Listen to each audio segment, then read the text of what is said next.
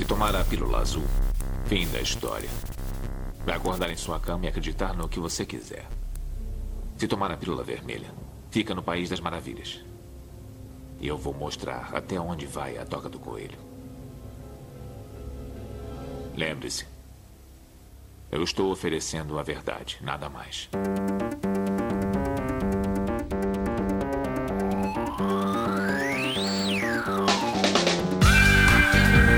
Magicando.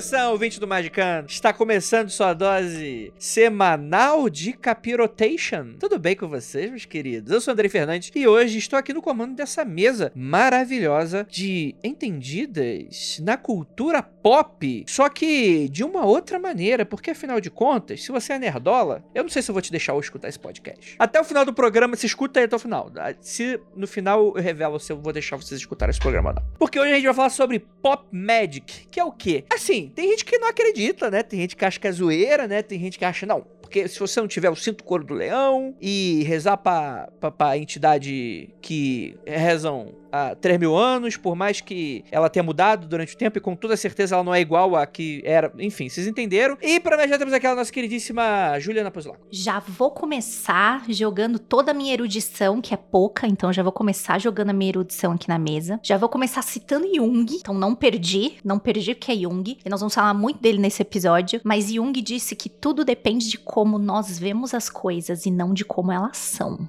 Muito bom. Isso, essa frase vai ser central pra gente entender esse rolê de pop magic hoje. Eu sou muito cadelinha do Jung.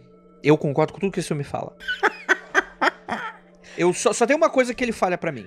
Que eu, que eu ah. gosto mais do outro lado, do cara lá do. Do Freud? Do Freud. Hum, você gosta de uma putaria mais do que o. É que ele gosta que tudo acabe em pinto. É, é. isso. Eu não vou falar o que eu. Porque tem muita coisa problemática. Alô, pode sair daí. Em, em, é, é, vou, vou, cortar esse papo por aqui. Vamos chegar. Chega desse papo. Chega de, de psicólogo. Apesar que a gente vai falar muito disso hoje, né? É, apesar de não termos psicólogos, inclusive, nessa mesa. Mas o podcast é a reunião de pessoas que não sabem o que estão falando, falando alguma coisa. Então tá tudo exato, certo. Exato, exato. Temos aquela nossa queridíssima Ananda, a nossa monstrinha do pântano. Olá, gente. Pra alegria aqui do host desse podcast, eu vou começar citando Grant Morrison. Desculpa. Uma personagem dele, na verdade, maravilhosa, que é a Lord Fanny do, dos Invisíveis, que é bruxa travesti brasileira, que ao ser perguntada sobre o que, que ela acha da realidade, responde com a realidade que chupa meu pau, fofo. e temos aqui, eu fiquei impactada aqui agora, não, não sei o que pensar, não sei o que reagir. Eu provavelmente choraria se alguém me desse uma resposta dessa. E temos aquela queridíssima Lívia Andrade. Gente, eu decidi na minha vida mundana acabar sendo maga, mesmo sem saber. Foi, eu fiz publicidade por causa de Pop Magic. Olha aí! Então você é a maga patológica? Pois é, o, o, publicitário é um mago do banal, né? Então. Pode ser, pode ser, pode ser. E meu raciocínio de ir pra publicidade foi justamente por causa de mitologia moderna. Muito bacana, muito bem. A gente vai comentar mais sobre isso. E vamos falar, afinal de contas, ajoelhar pro super-herói é possível? Mas para fazer o quê? É, é, isso que eu ia perguntar, né? Ajoelhar e depois o quê? Não, é, ajoelhar tem que rezar. A frase é essa, não é? Não é isso? Tem que rezar? Então. Olha, as pessoas é. prestam homenagem às outras de formas diferentes, de formas diversas. Freud então... diria que a gente continuaria esse papo logo depois dos recadinhos e a gente já volta.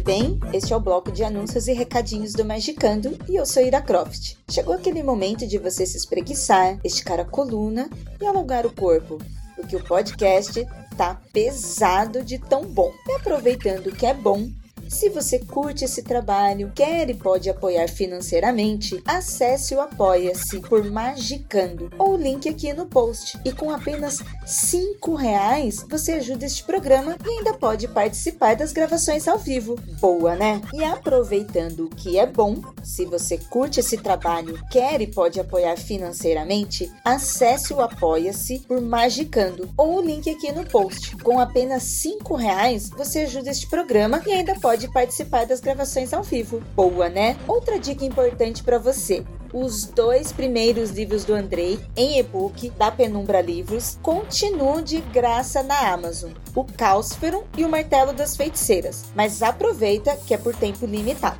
Vamos pro podcast? Nome de paz para você e até semana que vem.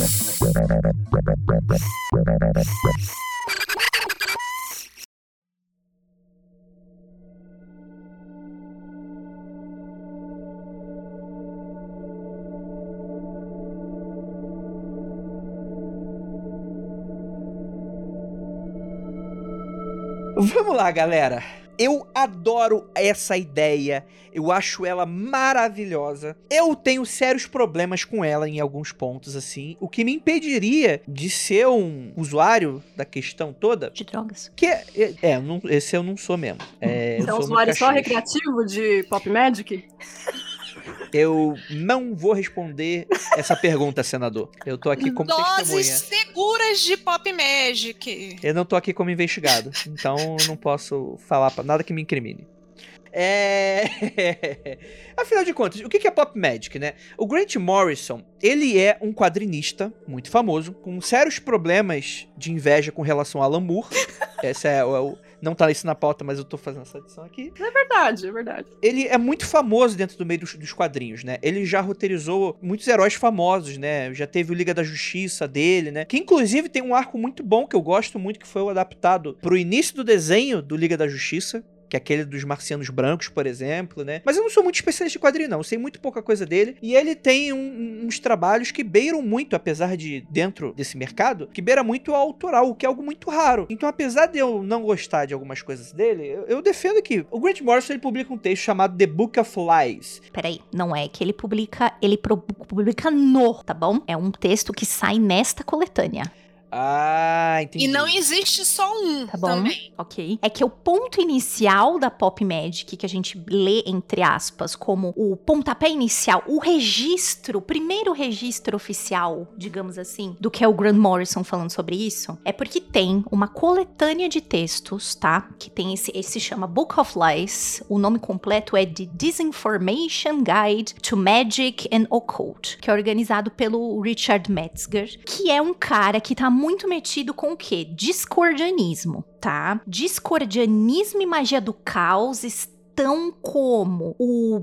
macarrão de domingo com a porpeta, entendeu? É tipo isso, tipo, eles estão muito perto, né? E as pessoas, isso se permeia muito, você troca muita informação de um com o outro e sempre está lá junto, está funcionando muito bonitinho um do ladinho do outro, sempre colaborando um com o outro.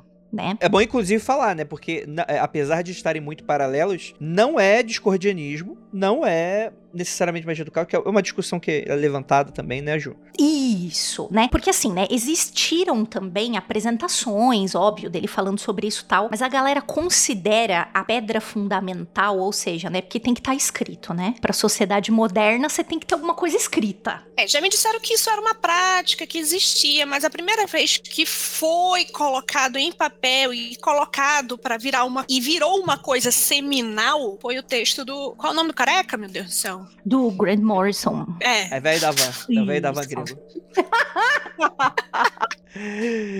Ok, né? E aí ele, eles, né, colocam isso como se fosse uma pedra fundamental, porque isso aí é um dos primeiros registros oficiais, entre aspas, né? Ou mais conhecidos, né? Do que é ele falando sobre o que é Pop Magic, né? Ele falando, trazendo essas informações para o povo, porque primeiro é isso, né? Esse pop tem a ver com povo também, né? Antes de qualquer coisa, né? Esse pop tem a ver com popular, magia para o povo. É, tanto que tem esse primeiro texto, na verdade, o texto não é sobre o que a gente hoje imagina sobre pop magic, né? É a ideia de pop de popular, não de cultura pop. Boa, boa.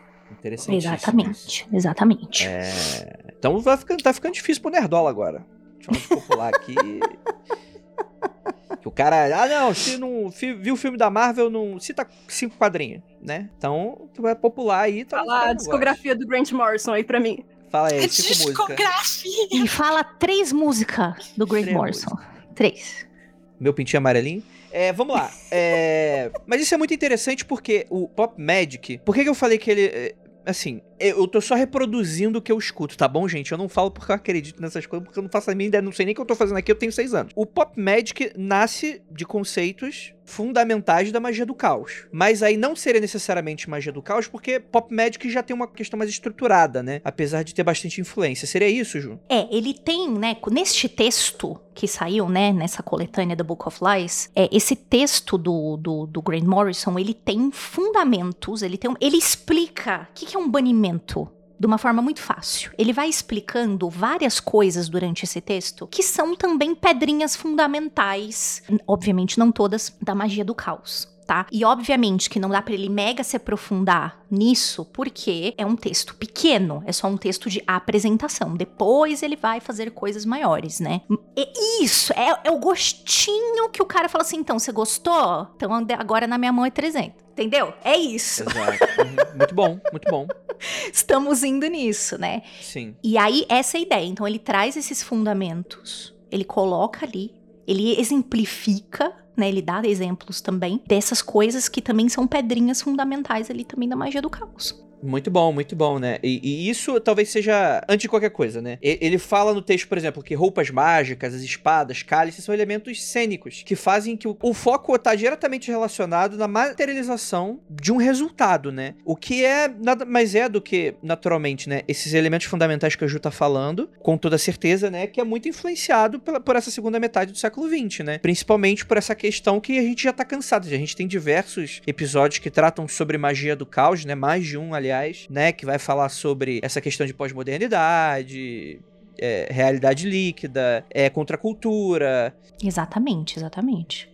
Vai falar sobre questões psicológicas e como isso foi meio que revolucionário para a questão de como a gente se entende como ser humano também, né? Então, quer dizer, é um pouco dessa lógica que, tipo assim, se você aplicar a mesma mecânica dispensando os itens, você consegue reproduzir aquilo, né? Literalmente, até, né? Você se dispa desses, dessa roupa cênica, literalmente, esses hobbies, né? O cinto couro do leão e tal. E, em teoria, ela vai continuar funcionando. E isso, naturalmente, é Exatamente. muito polêmico dentro das questões do ocultismo, principalmente para linhas mais tradicionais, que vão, enfim, sei lá, porque eu não sei, eu não O- entendo. Uma das coisas da magia do caos é que ele fala, não é que você precisa não usar esses focos, é que você não precisa ser amarrado a esses focos, porque se você sempre precisa deles, você está criando uma coisa que você necessita, na verdade, que você não necessita. Então, se você precisa de focos, você pode simplesmente mudar de focos aleatoriamente ou de tanto em tanto tempo para você lembrar que aquilo ali não é necessário. Aquilo facilita? Facilita para muita gente. Tanto que cito de couro de leoa. né? O cara coloca aquele negócio, se sente super poderoso, funciona. Se Exato. funciona, funciona. Exatamente, exatamente. Exato. É isso que eu acho que é o mais talvez saboroso dessa discussão, que é o seguinte: atribui.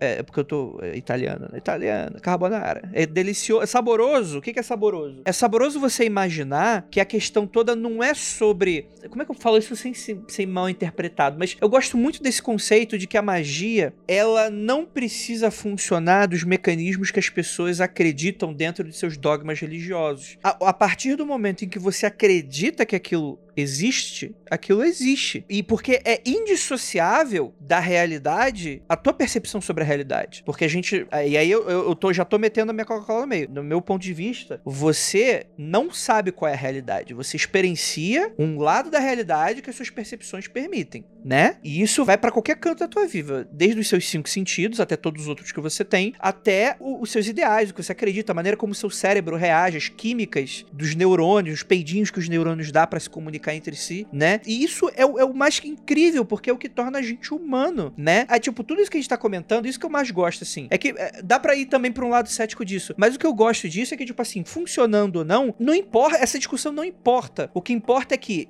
está materializando coisas porque você fez certas coisas. Se é porque fa fazendo esses primeiros mecanismos, isso fez com que a sua cabeça trabalhasse de uma melhor maneira para obter aqueles resultados, ou seja, porque existe energia, porque existe. Tanto faz. A discussão não é importante nesse, nesse ponto. Pelo menos é, é, é esse o meu. Novamente, acho saboroso dessa questão, né? Eu, eu, vocês concordam com isso ou eu sou um idiota? Não, total. Não, total. você é um idiota. Mas tem algum... total, porque eu concordo com o que você vida, eu te amo! Total, né? É isso aí. É... é o famoso. Eu concordo com você. É isso que eu queria falar. Sim, Andrei. A resposta é sim. Sim, concordamos todos. Ó, oh, se você me der uma licença, aliás, todo, todos vocês me derem uma licença, eu queria falar só um negocinho sobre um autor que eu gosto muito, muito de verdade. E talvez role um gospel do, do livro dele. Talvez role, mas enfim né? Eu não sei se vocês conhecem este livro e este autor. É, ele se chama Alan Chapman e esse livro se chama Advanced Magic for Beginners, tá? De novo, já que nós estamos falando de sabor, é, vamos falar sobre o sabor da, que a Juliana sente. Hoje eu acho, pelo que eu já lidei com esse livro, pelo que eu li, as experimentações que eu fiz aqui, o Caralho 4, eu vejo este livro, eu não, eu não diria uma versão 2.0 do Libernu, eu não, não diria 2.0 do Peter Carroll, mas eu acho que isso extrapola extrapolou o Peter e foi para Porque esse livro é mais perto da gente, entre aspas, contemporâneo. E eu acho que ele é muito legal. Se você já leu Libernu, se você já tem os psiconautas, vá para cá agora, porque eu acho que isso aqui é um dos próximos passos. E o Alan Chapman, ele simplifica muito. Eu gosto que ele, ele é muito direto. Acho que talvez eu tenha me apaixonado por ele porque ele é muito direto nas explicações. Ele não enrola muito. E ele conta que um rito mágico tem quatro partes. Primeiro você decide o que, que você quer que aconteça. Vou fazer um rito. O que, que vocês querem, meninas? Fazer um rito, um, um rito mágico hoje? Ah, você sabe o que, que a gente quer hoje, né? O que todo mundo quer hoje. O quê? Né? O que, que os gays tudo quer? Então, né? O que eu quero, Mário Alberto? Não, então. Aí. Você decide o que você quer que aconteça. O passo dois é você escolher um rito então você pode escolher algo que já exista, ou você pode criar um rito no qual você acredite que represente o que você quer que aconteça. Uhum. Então, por exemplo, a gente quer que uma certa pessoa aí deixe essa existência. Aí a Juliana, muito inspirada hipoteticamente, no trabalho. desculpa, hipoteticamente. Isso, hipoteticamente. A Juliana, muito inspirada, né, num, num amigo querido dela, que é o André Fernandes, pensa assim: eu vou escrever um conto e nesse conto mostra a ascensão e queda de um certo presidente e como ele vai passar dessa para melhor. E aí, o meu rito, que é a terceira parte do conduzir o rito, é fazer uma leitura em voz alta, como se eu estivesse numa biblioteca, apresentando isso para as pessoas. E eu tô lá lendo o meu texto e eu tô imaginando toda aquela cena. Eu tenho um, um amigo magista que trabalha com. Ele faz jogos. Não é, não é essa, essa nomenclatura porque eu não sei, porque eu sou burra. Mas ele faz jogos de videogame. Ele falou assim: Ju, eu já pensei em fazer um jogo cuja narrativa, o final é o final do meu rito mágico. E aquilo vai acontecer, vai se concretizar dentro de um plano virtual. Então você decide o que você quer que aconteça, você escolhe o rito ou você cria um rito, você conduz o rito direitinho e você por último, pega o resultado que você tem. E aí é que vem o lance da Pop Magic. Você não precisa ter o manto X ou Y. Uhum. Você não precisa ter o atame da lua, não sei o que lá. Você não precisa. Todos esses instrumentos, eles podem estar no seu rito, mas eles são meros acessórios. E você pode criar os acessórios que façam mais sentido. Se eu crio um rito onde eu sou uma escritora e o que eu escrevo no papel se realiza, eu tenho que ter ou um computador ou um papel e caneta. Esses são os meus instrumentos importantes. Uhum. Né? Então, isso é legal porque é a partir desses quatro passos muito simples que você viaja onde você quer. E aí a Pop Magic encontra um grande terreno mega fértil para fazer o que quiser. E aí em diante, né? Pode ser uma música, pode ser um álbum, pode ser várias coisas, um filme, por aí vai. Exato. Juliana, repete os passos. Primeiro, você vai decidir o que você quer que aconteça. Lembra que a gente vive falando aqui, acho que nós já enchemos o saco de vocês, ouvintes, de diga em voz alta o que você quer, escreva o que você quer, né? Ver se é Saiba objetivo. o que você quer, né? Perfeito, Importante. perfeito, né? De preferência em poucas palavras. Se você consegue condensar isso em poucas palavras, você é muito objetivo, você sabe que você vai ter aquilo, que não vai sair da curva. Então, você decide o que você quer que aconteça. O segundo passo, ou você escolhe um ritual que já exista, ou você cria um ritual que represente o que você quer que aconteça. Número 3, você conduz esse rito. E número 4, você colhe os resultados. Você ganha na loteria e fica rica. É isso.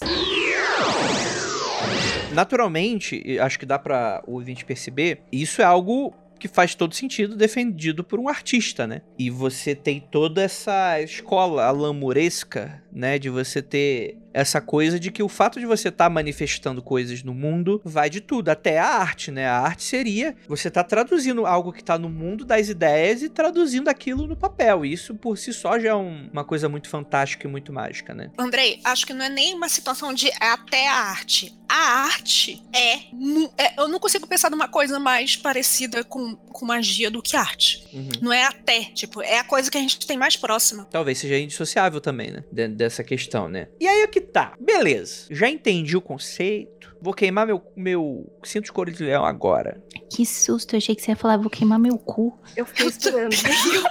Cara, o que, que tá acontecendo pra gente hoje? Eu congelei aqui, ó. Vou queimar a rosca?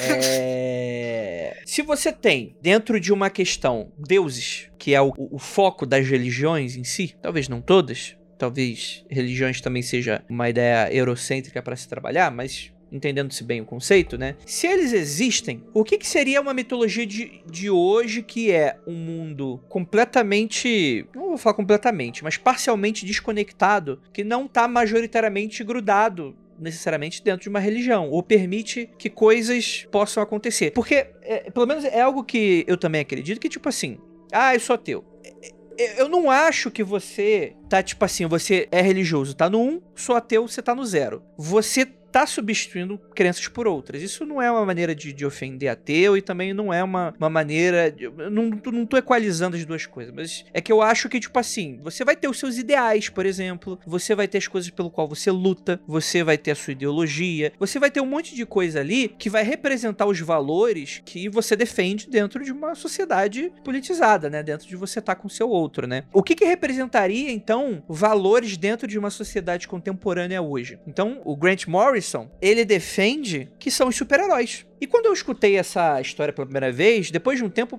puxa, isso, isso faz muito sentido. Porque se a gente for. Tirando essas coisas, ah, quem é mais popular? Super-Homem ou Jesus Cristo? Não, não, não é indo por esse cenário. É tipo assim, tem mais gente hoje perdendo, investindo, né? Investindo seu tempo com super-heróis do que com Deus. Tem mais gente atribuindo a sua atenção e a sua fé. Aí você fala, pô, Andrei, mas as pessoas sabem que é fictício. E eu vou concordar com você. Tirando os Dodói, todo mundo sabe que é fictício. Mas a questão é que é o seguinte: independe. Porque Deus também não tá aqui na Terra. Você não tá batendo um placo com Deus tá ali no mundo das ideias, tá lá, representa algo, é algo que vai valorizar, por quê? Porque eu tenho medo do inferno, é porque, ah não, porque aquilo vai me dar fartura, e etc e tal, você vai ter uma relação do tipo, o jovem vai ler o quadrinho de super-herói e ele vai se sentir completamente inspirado, como se sentiria um católico lendo a história de um santo, por exemplo. E aí você pode fazer traçar trocentos paralelos, né? Tipo, putz, tem mais action figure no mundo do que action figure bíblico, né? Que são os santos, né? Provavelmente. Quando você terminar de explanar, você concorda concorda? Primeiro, você concorda com o carequinha lá?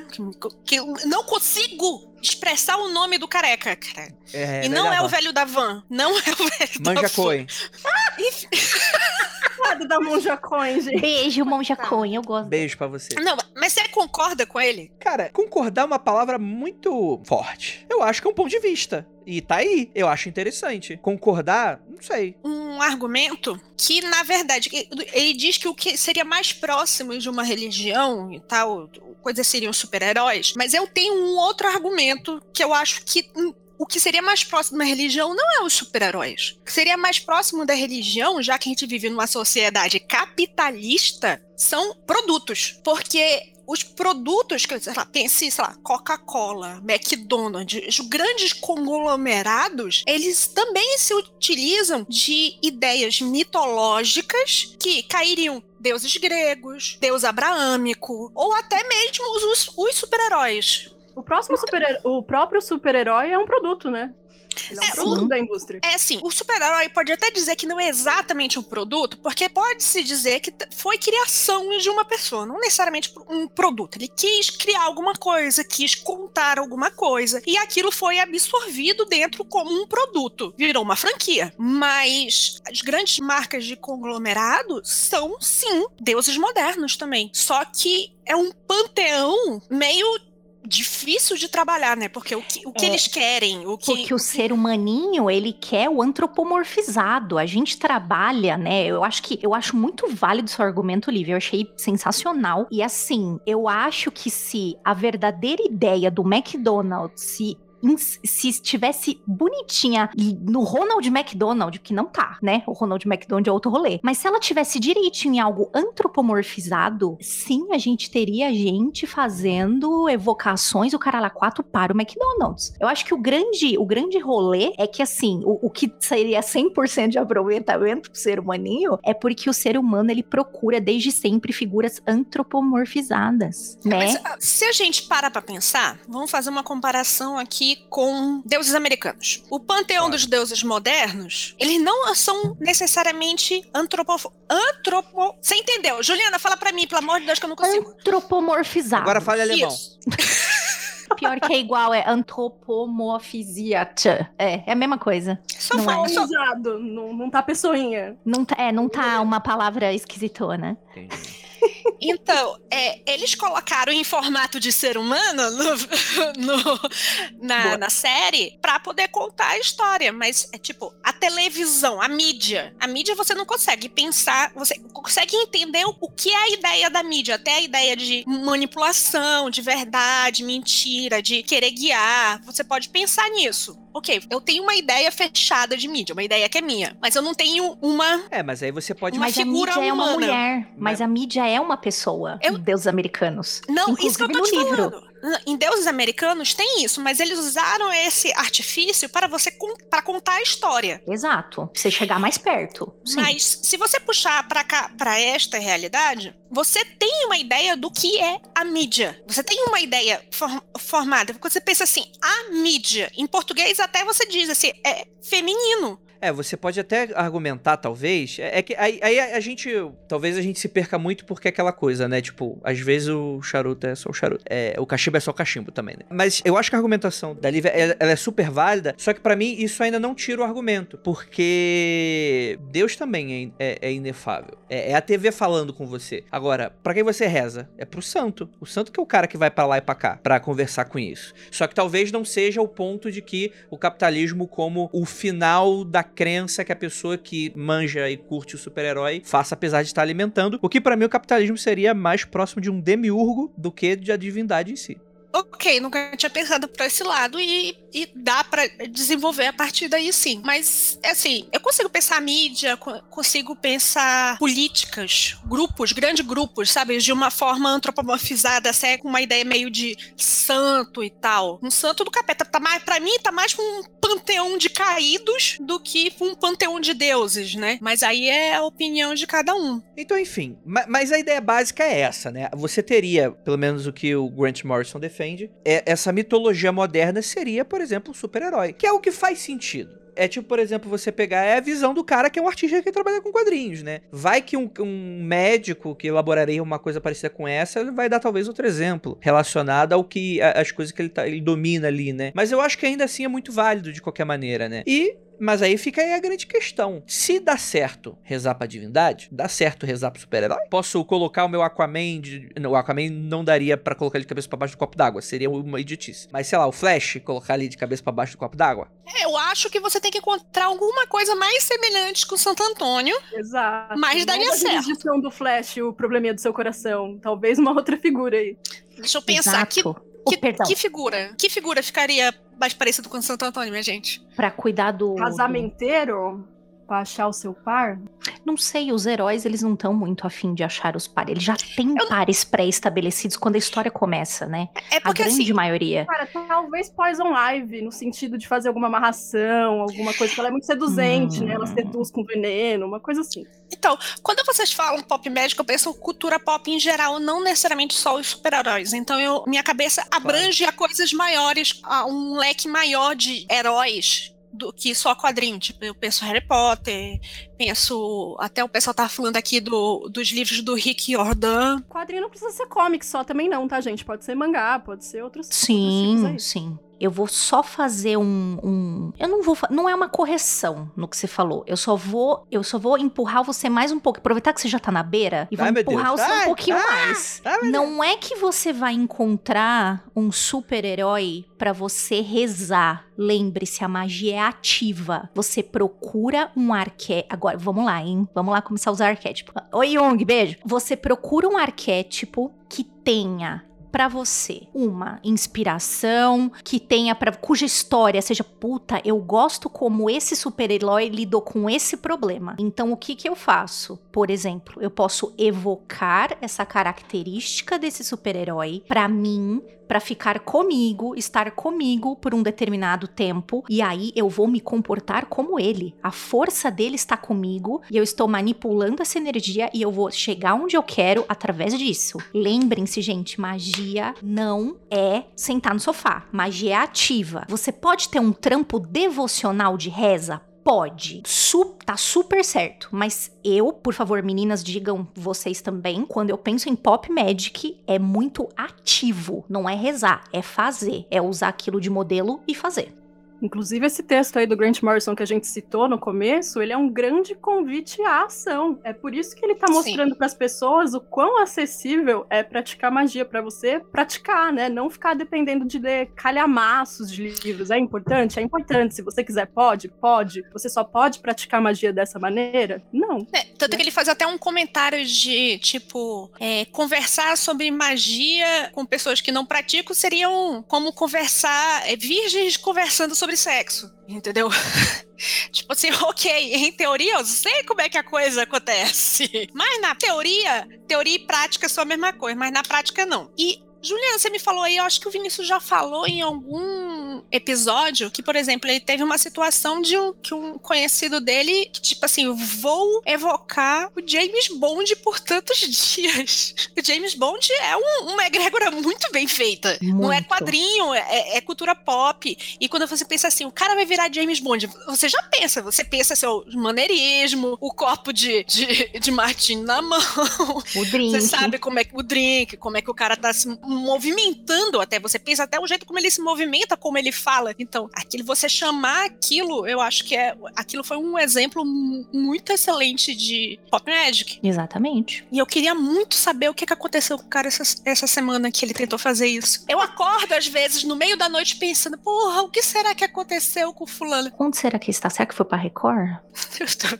Foi pra Morreu fala, pra né? Record? Porque se tu tenta uma Como será que ele tá? Pulando do helicóptero, né? Isso.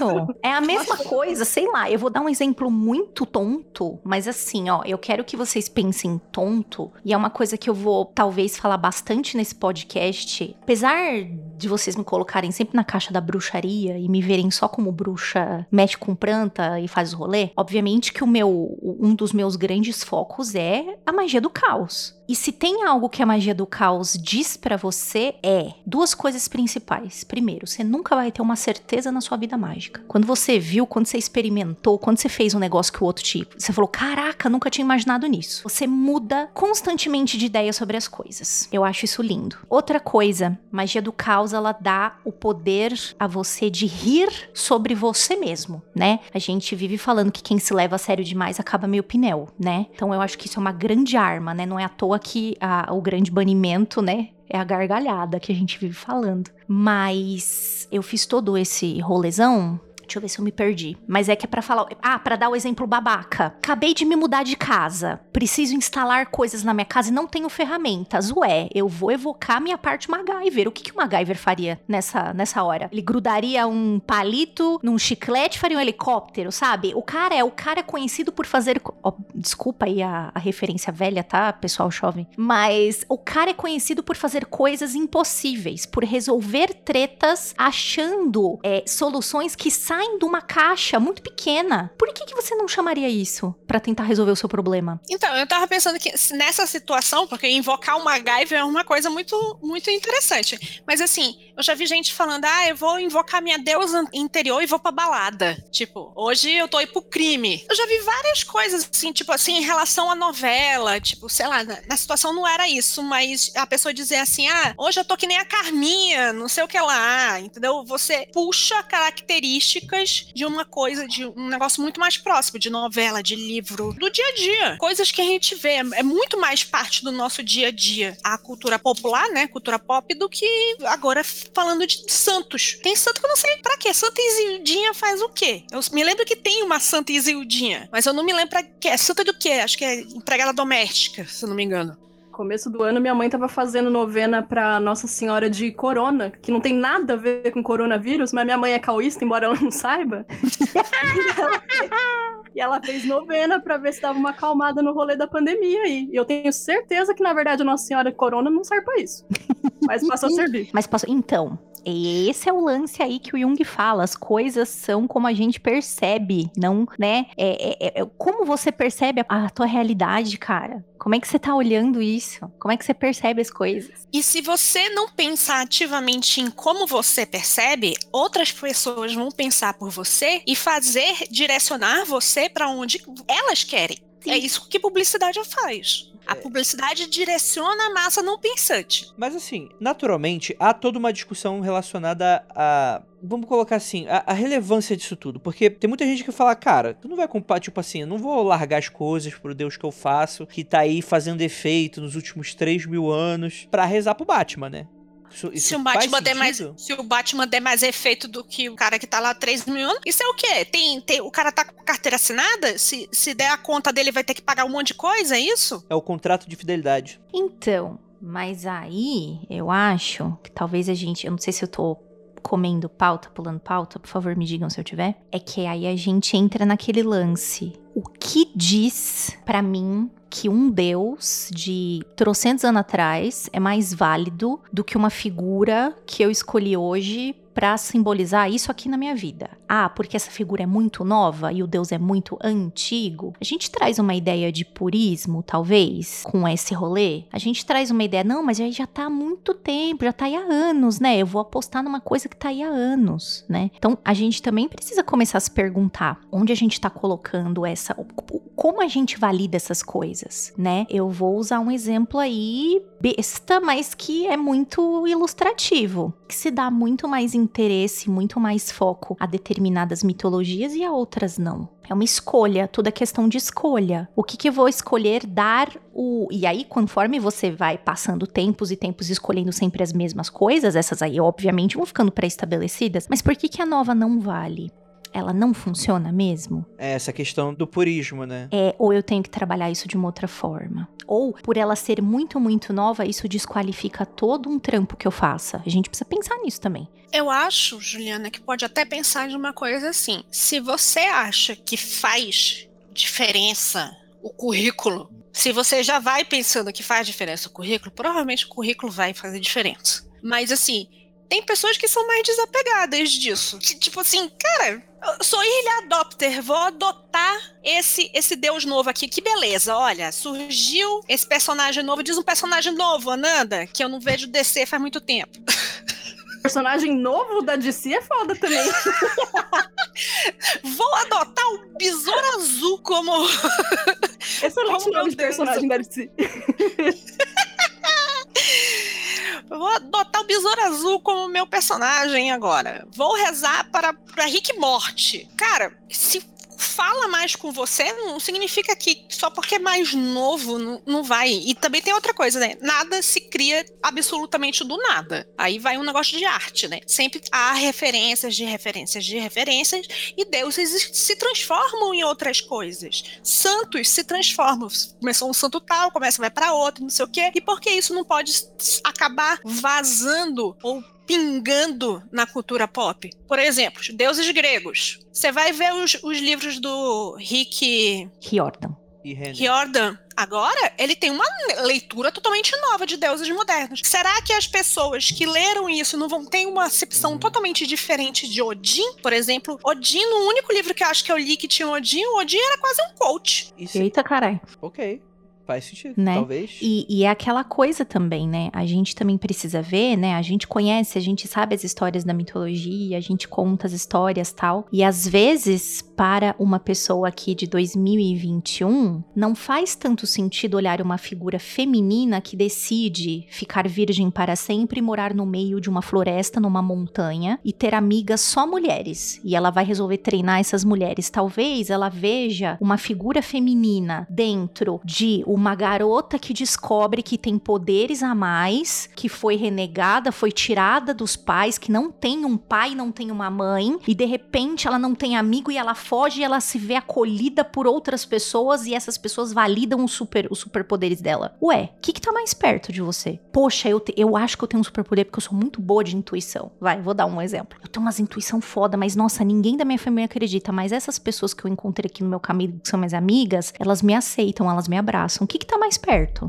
Tem o lance também da gente acompanhar o tempo, né? É, igual a Ju falou, é, tem o lance da performance de gênero, né? Muitos deuses e deusas, eles estão naquela performance fechadinha mesmo dentro do gênero masculino e feminino. E aí, de novo, vou citar Lord Fanny, por exemplo, que é uma travesti, né? Já abre uma possibilidade para uma pessoa que se identifica melhor com essa figura, né? E não com outra, que talvez ela não encontre na antiguidade, por exemplo, em outros panteões aí de outras religiões, enfim. Vou colocar aqui o negócio. Nerdola tá aí espumando pela boca, porque agora Loki é gênero fluido. Se foi, vá se formar. Vai ler mitologia nórdica, colega. Se você não leu mitologia nórdica e não sabe que o Loki é tudo ao mesmo tempo, tu Tudo tá fluido. desinformado. Tu tá desinformado, fi. Loki é um treco. Não tem como descrever se é um homem, uma mulher. é um negócio. E ele é uma força. Ele é tá uma lá. flama. Ela tá lá, exato. Lembrando que nenhuma divindade, né? Nenhum arquétipo é homem ou mulher. É Deus e deusa, fulano lá, ciclano, não homem e mulher. Homem e mulher é outra coisa.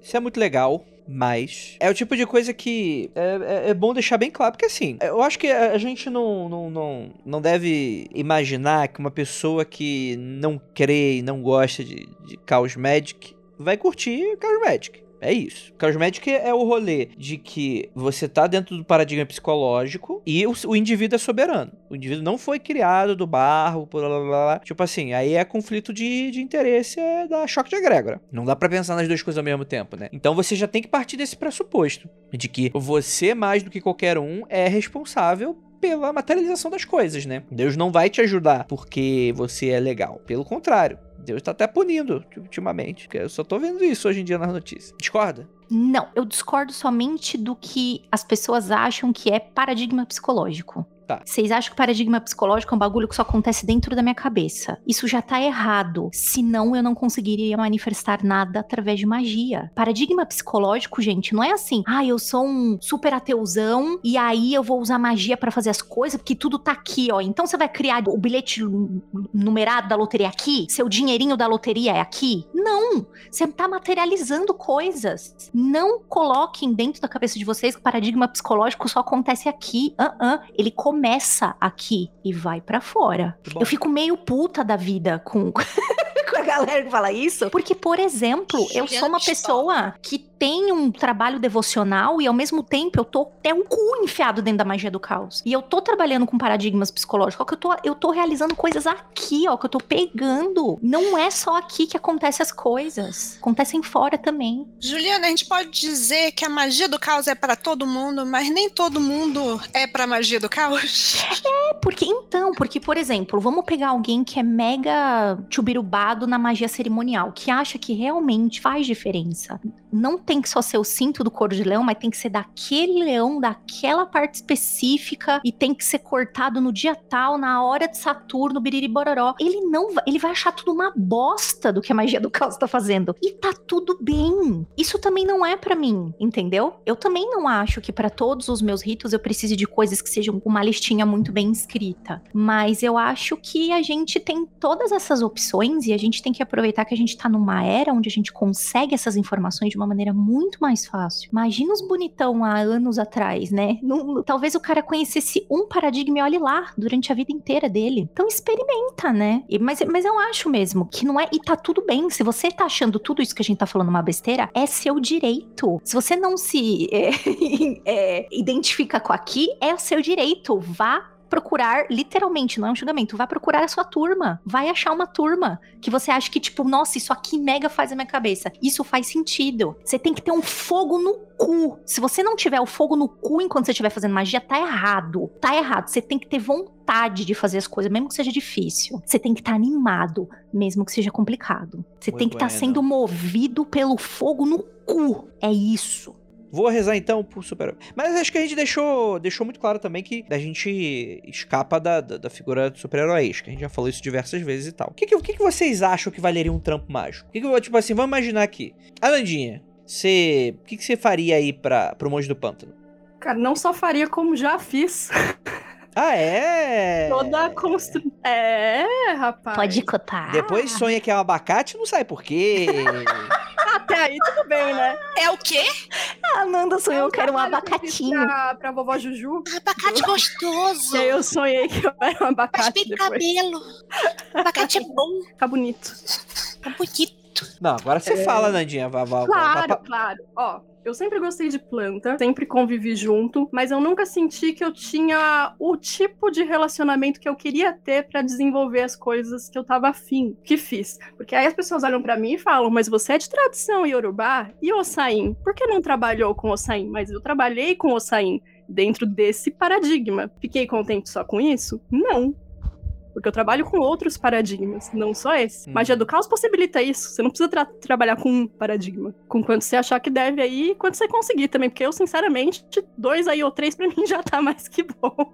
E olhe lá, alternando ainda. É, quando vocês me conheceram, quando eu gravei o primeiro episódio do Magicando, eu tava fazendo um trabalho com a Era Venenosa, com a Poison Ivy, da DC. E aí? Pra- Pra construir. E aí foi todo esse rolê do tipo. Construir um. Porque é uma personagem com relacionamento muito estreito com plantas, de um jeito que eu até discordo, né? Ela é bastante ecofascista. Mas inicialmente. E aí você começa, muda a cor de cabelo. Acho que quando eu gravei com vocês eu ainda tava com cabelo ruivo, né? Tava usando roupa parecida. Aí você faz, faz playlist pro personagem. Você prepara comida que você acha que seria apropriada. Você faz um perfume que você acha que seria apropriado. Você incorpora elementos no seu cotidiano daquele personagem. Que a gente tava falando do James Bond agora. E aí começa a falar igual, trejeito igual, pega um bordão. Né? E aí, inclusive, as oficinas de teatro me ajudaram muito, né? Em incorporar mesmo o personagem e fazer uso dele. Acho até que meu nick no, no Twitter na época era Poison Knife da Leste, né? Ou da linha 11 Coral, alguma coisa assim. E beleza. Deixa eu mostrar como é que você tá até hoje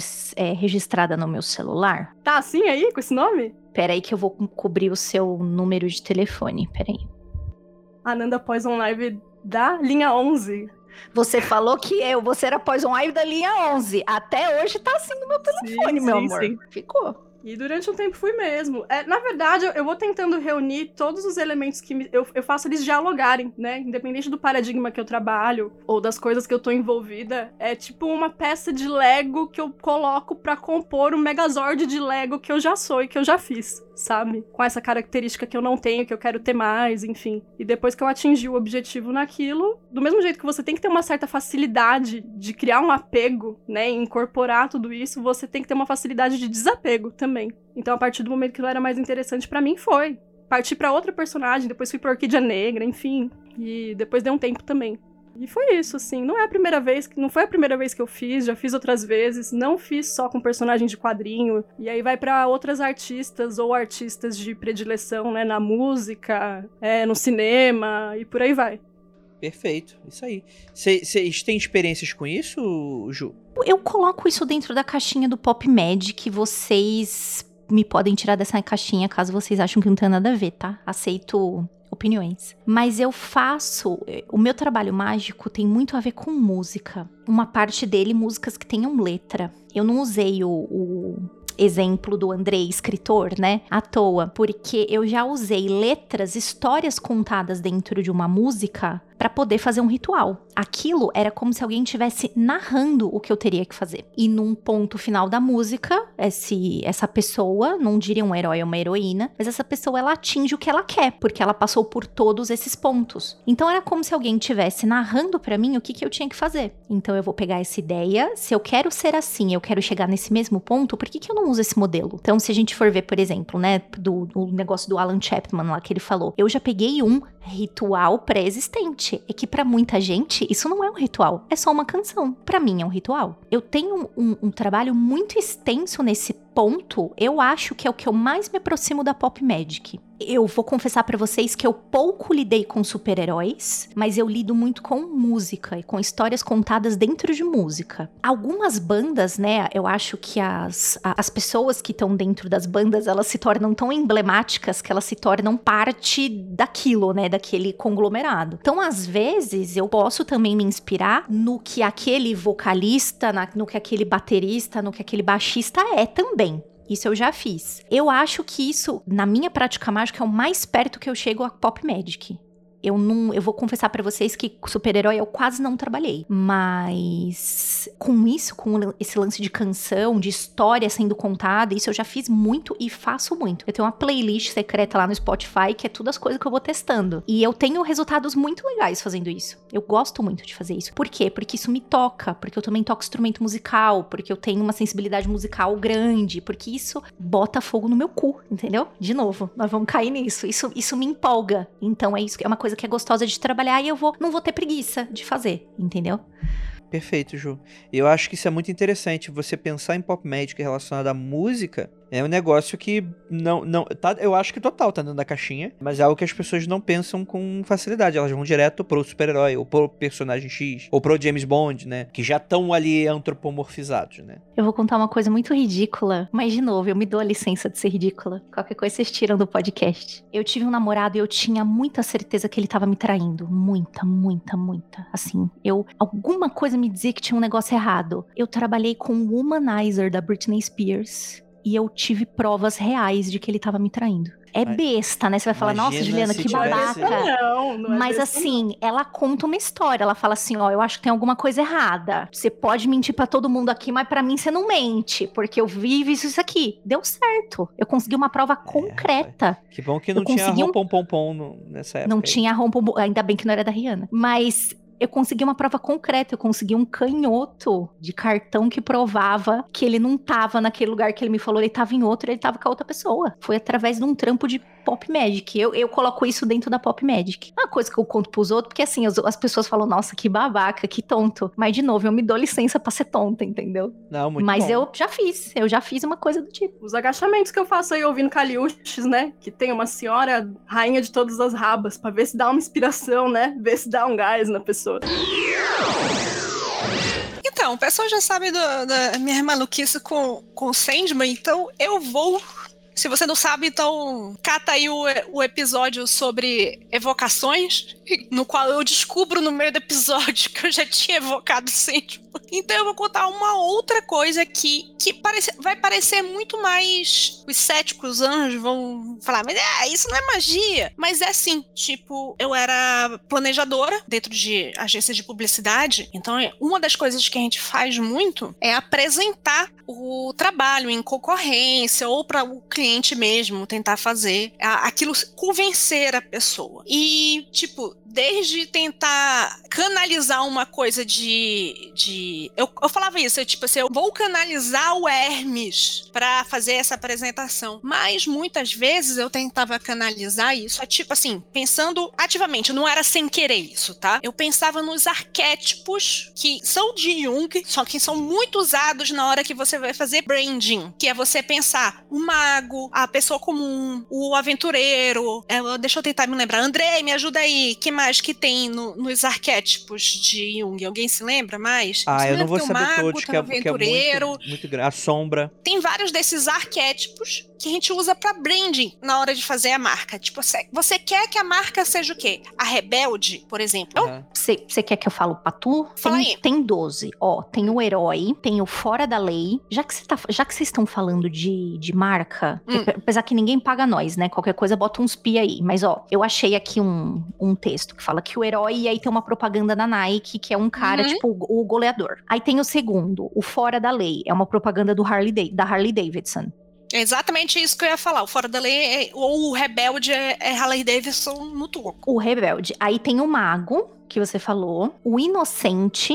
Tem o explorador. Explorador. o sábio, o bobo da corte, o cara comum, o amante, o criador, o prestativo e o governante. Exatamente. Isso daí a gente é usado para fazer branding. Por exemplo, o cara comum pode ser a Coca-Cola, porque ele tá lá, é o teu amigo do dia a dia, tá lá para te ajudar. O mago ou o sábio, sei lá, a Apple, sabe de muito, faz o melhor na frente, é inovador e tal. Então eu tentava canalizar o arquétipo na hora de fazer as apresentações. Era aquele arquétipo que eu queria apresentar. Eu queria que o cliente comprasse a ideia a partir do subtexto da apresentação. Tipo, era a vibe da apresentação como toda que eu dizia assim: é esse arquétipo, é essa ação que vai fazer bem pra ti. Porque aquele arquétipo era que apresentava a ideia. E você vê que modificava totalmente. Meu estilo de apresentação modificava dependendo do arquétipo. Assim, o rebelde é o rebelde é muito usado atualmente, mas tem situações em que você precisa o governante, que acho que é quase que diretamente oposto do rebelde. Governante é aquele da ideia de ter um negócio sólido, alguém que você confia, alguém que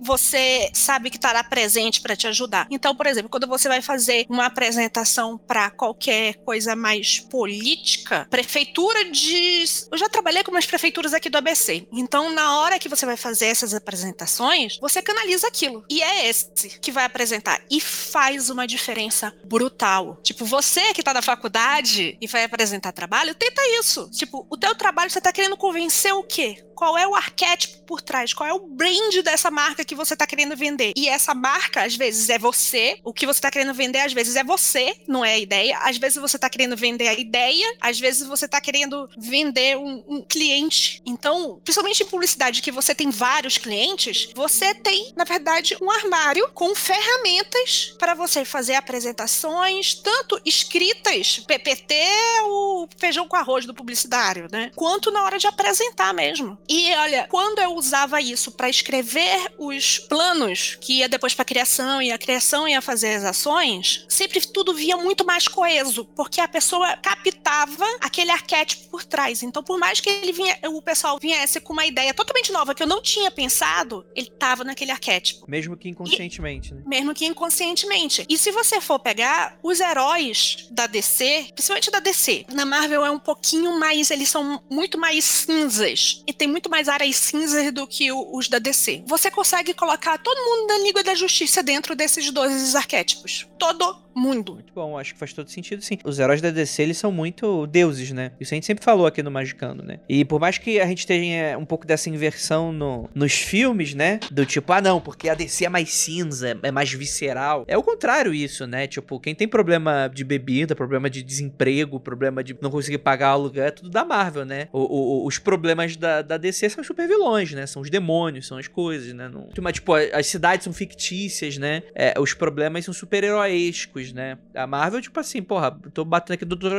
Octopus, eu não sei se eu vou ter onde morar amanhã, né? Eu posso ser despejado a qualquer momento. Então, é, talvez seja um pouquinho mais difícil de trabalhar. Vai que você invoca aí o, o Homem-Aranha e você perde o emprego. É obrigado a trabalhar de fotógrafo? E na Marvel também tem um- uma coisa, a gente tá falando de heróis e vilões, a Marvel tem muito mais anti-heróis. E quando eu digo anti-herói, não é tipo Venom que passou de vilão para herói, um golpe de mágica aí do, do, do marketing da Marvel. É, por exemplo, o Wolverine. O Wolverine é um anti-herói. E o Wolverine entra exatamente na categoria do Fora da Lei. Então, Acho que você no Vértigo da DC, você até acha mais personagens humanizados e mais anti-heróis, né? Tipo Sim. o Constantine da vida, que também é um fudido, que também tá sem grana, né? Sim. Que manja muito de magia, mas se fode muito também.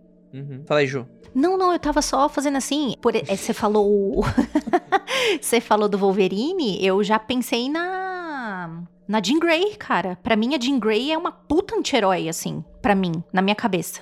A Jean Grey começou como uma heroína totalmente água com açúcar, que não fazia nada, só fazia cota. E foi se desenvolvendo num- numa coisa muito mais anti-herói, com muito mais nuances no decorrer. Eu acho que a Marvel desenvolve um pouco melhor os personagens do que a DC. Mas a DC, como são muito mais arquétipos, são muito mais panteônicos os heróis, você absorve É, muito mais rápido. Sim, não tem como mudar, né, um ar... tipo, do nada um ar... Porque você É. transformaria um arquétipo em outro, né? Por exemplo, você colocou o super-homem naquela época que o super-homem se separou em dois e de repente virou uma coisa, tipo, um vermelho e um azul e tinha poderes, sei lá, de Pô, mas eletricidade. tá- Será que aquela Mas é um merda... arco merda, né, também, né? Aí Não, sim, mas é, coisa. aquilo é- foi Mas aconteceu. um arco merda. Aí já é muito pra cabeça, né? Porra. Mas os super-heróis ali da Era de Ouro era totalmente deuses gregos, todos, né? Total. É, porque essa ideia que você já tem, né? Vamos lá falar de Jung de novo, né? O mundo é formado por grandes ideias. Se você pega essa ideia e representa de um outro jeito, mas ela tá todinha aqui, você já tem esse repertório antes. Você não precisa que ninguém te explique muito a história, né? Porque você já tem isso dentro de você, isso já tá marcado, isso vai passando de geração por geração, de povo a povo, né? Isso é muito foda.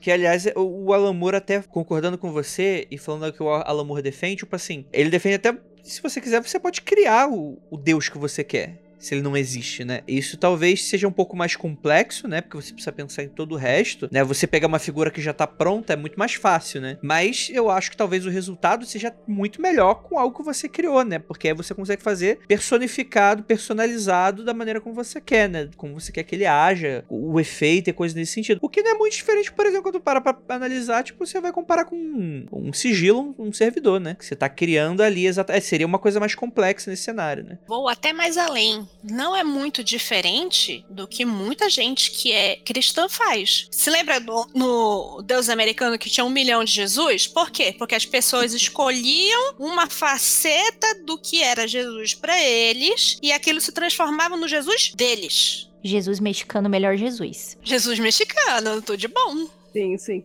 Sim, com toda certeza, né? E isso eu acho que é o mais interessante, né? Quando tu para pra analisar, tendo em vista essa questão mais tradicional da coisa toda, né? Cada povo vai enxergar de uma. ma- Cara, o cristão dos Estados Unidos, cara, é aquela coisa do, do Weber, né, mano? É capitalismo selvagem, é isso aí. Você é rico porque Deus quis assim. E é muito doido, porque tem parte da Bíblia que fala que de rico é muito difícil entrar no céu. E aí, como é que, como é que você une essa galera? Não une, mas sei lá, quem sou pra falar, cara, tá errado? Cara Queria tá fanfic. então, mas, mas não é nem isso, é porque é muito mais fluido do que a galera pensa. A pensa, cara, você não tá rezando pro o deus do deserto árabe, lá Oriente Médio, que a galera das tribos da época rezavam. É outra coisa. Não, nem tem como, mano. Não, tem, não é a mesma coisa. Não, não são as mesmas. Você não, não adianta, tipo, qual nórdico, qual nórdico seja o deus que você reza, ou, ou grego. É tudo reconstrucionismo. E não tem problema. Exato. Por exemplo, tem gente que acredita,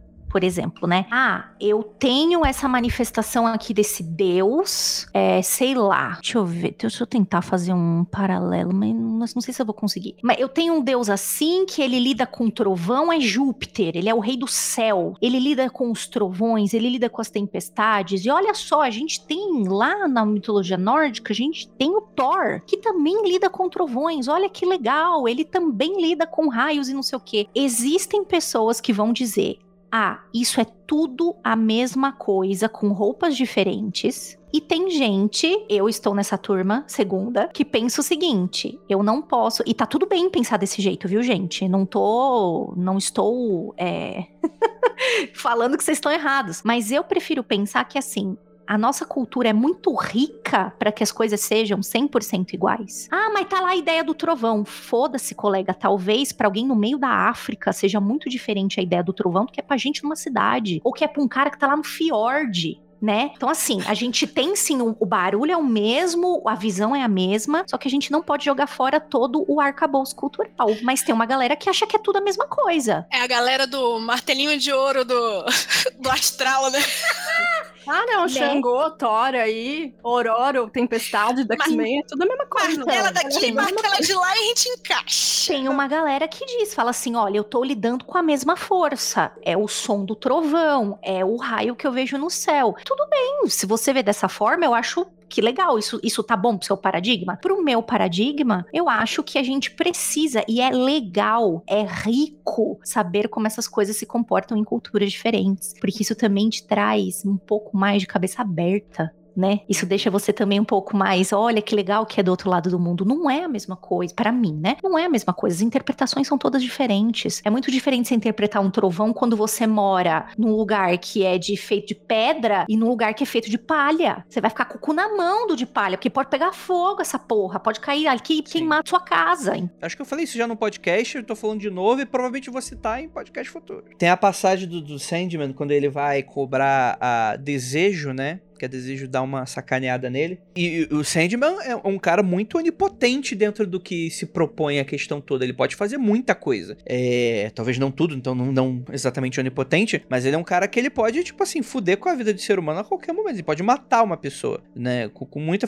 é, facilidade, né? Tem muitas coisas que eles fazem que eles são muito poderosos. E nessa, nessa cobrança, tipo, ele fala, mano, a gente que serve eles. Isso dentro do arquétipo dos perpétuos, que é a representação antropomorfizada dessas é até, é até difícil dizer o que, que, é o sonho, a morte, desejo, delírio e por aí vai, né? Que são coisas que nasceram com a humanidade e vão ter seu fim com a humanidade. E isso é muito interessante quando você traz esse paralelo, porque eles são indissociáveis da humanidade. Eles não podem ir para outro universo quando a humanidade se for. Eles não podem existir antes da humanidade. Eles estão completamente atrelados. Eles alimentam, o sonho alimenta as histórias da humanidade. Depois discutir isso. Eu só o do primeiro, o, do primeiro É... A carinha da Lívia. O sonho alimenta a gente, mostra ele falando das histórias, tipo, ele inspirando Hamlet, inspirando as pessoas, e ao mesmo tempo ele é completamente. É, não vou falar subserviente, que não é essa questão, mas ele é completamente dependente da, dos humanos para existir, né? Sem os humanos ele não existiria. Então é uma relação que gera para mim uma reflexão que combina muito com o que a gente tá falando aqui hoje, né? Que não é uma relação de um lado para outro só, é muito bilateral dentro dessa questão. Quando ele fala isso para desejo, ela fica bugada, né?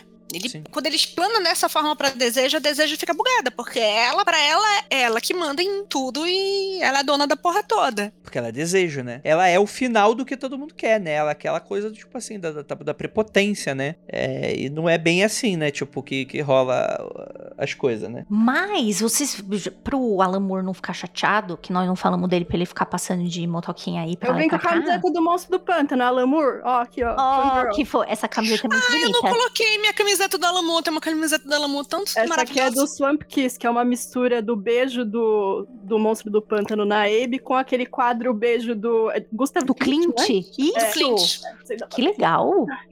Depois tira uma foto, posta nas, nas redes sociais. Desculpa aí, pessoas que não vão, vão, não vão ver. Eu posto no Twitter depois. Então, eu não sei aí o que vocês acham, mas vocês se lembram aí que o Alan Moore já veio a público e falou assim: então, né, gente, acho que a gente deu uma falhada com esse negócio de super-herói, porque esse negócio de super-herói é, infantilizou muito a galera. A galera virou um bando de criança. Oh, então, gente, quem é, diria? Não é mesmo? Não é mesmo? Aí, né, é, é, eu acho que essa é uma hora que a gente pode ligar esse negócio de pop. Então quer dizer que pop magic é coisa de gente bom, já que a gente tá infantilizado e olha para as coisas de uma forma infantilizada. E por que que contar histórias da mitologia sobre deuses não é em ser infantilizado? Pois é. Você tá terceirizando, né? Cara, o e que seria não você... ser infantilizado nessa, é. nessa ideia? E vejam bem, hein, gente. Eu amo o Alan Moore. Eu não estou falando mal dele mas eu acho que a gente precisa começar a contestar em alguns pontos essa fala dele. Então quer dizer que agora nós somos uma sociedade todos de crianças de fraldas e chorando e cagando nas calças? Talvez. É que o Alamu, ele, ele já. Vai até como que tá a gente pensa momento, do né? quadrinho, né, cara? Enquanto meio mesmo de comunicação, enquanto linguagem, é, já é um meio que academicamente. De uns tempos pra cá isso vem se quebrado, mas quando eu fiz faculdade, é. eu fui fazer trabalho acadêmico sobre, todo o corpo, os professores. Ai, mas você vai fazer de quadrinho, com aquela cara de tipo, ai, mas é coisa de criança. Isso é pouco acadêmico, né? Isso é, isso é uma fonte é. de pesquisa. E não é, então isso, isso vai contra foi... o que a gente disse, né? Que é um meio legítimo. Essa, essa ideia que o Alamo colocou de ser infantilizado e tal, é que você tem, colocando num contexto, você pensa assim, ele estava levando as coisas numa situação de ser muito mais literatura, muito mais sério, muito mais quadrinho poderia ser muito mais participar da crítica da sociedade como, sei lá, aspas, aspas, grandes artes, e ele viu que tinha um caminho ali e eles estavam indo por ali, fez. Virou pra direita, deram um- uma cambalhota e ele ficou magoadíssimo a respeito disso. Reduziu, né? Mas, é, reduziu. Reduziu o- a importância, a abrangência que quadrinhos poderia ter. Mas, eu não acho que estacionou desse jeito. O gênero quadrinhos estacionou na- numa infantilização. Eu acho que tem portas, não está indo a contento, mas tem outras formas de quadrinho que sim servem como é, uma forma de crítica à sociedade, crítica a qualquer coisa como qualquer arte. E pode ser também. Aí, nesse caso, eu acho que o Alan Moore ele tá muito. Ficou muito desgostoso com a mídia. É, sei lá, o cara tá ali desde o início, veio no, no meio da situação punk na Inglaterra. E ele era, tipo, punk no sentido não, tipo, vou me vestir couro e espetinhos, mas classe trabalhadora fudida da Inglaterra no meio da década de 80 e, tipo, ficou desgostoso. E gostaria de agradecer esses ouvintes lindos que estão aqui com a gente. Lembrando a todos que você pode fazer parte das gravações ao vivo toda quarta-feira, apoiando o, Magicando, apoia.se barra Magicando, link no post. Com mínimo de 5 reais mensais. Você tem acesso ao nosso grupo secreto e coisa nesse sentido. É, E gostaria de agradecer essa bancada maravilhosa que está aqui comigo hoje. Não existe outro podcast que tem uma bancada tão bonita quanto essa. Nem um pouco. Apesar Colorida, com certeza não. Colorida não. Colorida e bissexual também não. Verdade. Luzes bissexuais. Acho que essa aqui é a bancada mais bissexual da magia, né? Puta, acho que é mesmo. O pessoal tá dizendo pra fazer um OnlyFans mostrando só os ritos 11 do Telema. Eita, que delícia. Rapaz. Rapaz. Mas calma aí. Oi. Ah, O rito, isso, o rito 11 é esse aí que Mas você tá é, pensando mas, mas é, mesmo. o- é- mas é o masculino, né? É o Eu masculino. sou, sou o único ânimo aqui, né? nada que uma cintaralha não resolva. Então, eu tô Isso preocupado. aí, rapaz. Tô preocupado aí com. com, com a roda que tá queimando ali no início. O fogo no cu tomou proporções aquele- não Aquele esperadas. link, aquele link que calcula o tamanho do, do negócio que cabe em você a partir da sua altura, cruza os dados lá até É o qual quê? tamanho você aguenta. Eu vou mandar quero- pra vocês depois. Eu não Eita, quero. rapaz. Eu não quero descobrir na teoria o que eu já sei na prática. É. Brincadeira. É. Oscar no bode, praise the sun pra todos vocês.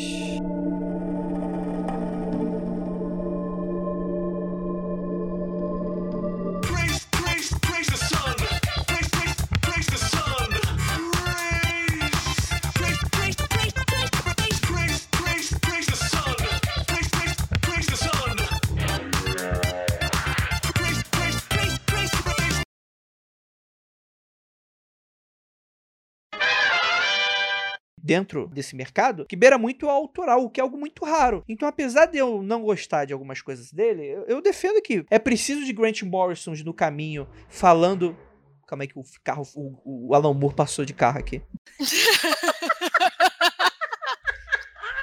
Ele deu um grau, Amor de motoquinha! ele deu um grauzinho aqui. Igual o Fantástico Mundo do, do Bob, né? Tipo, Atenção, ouvinte que sabe desenhar Alan Moore de motoquinha passando na rua do Andrei, por gentileza.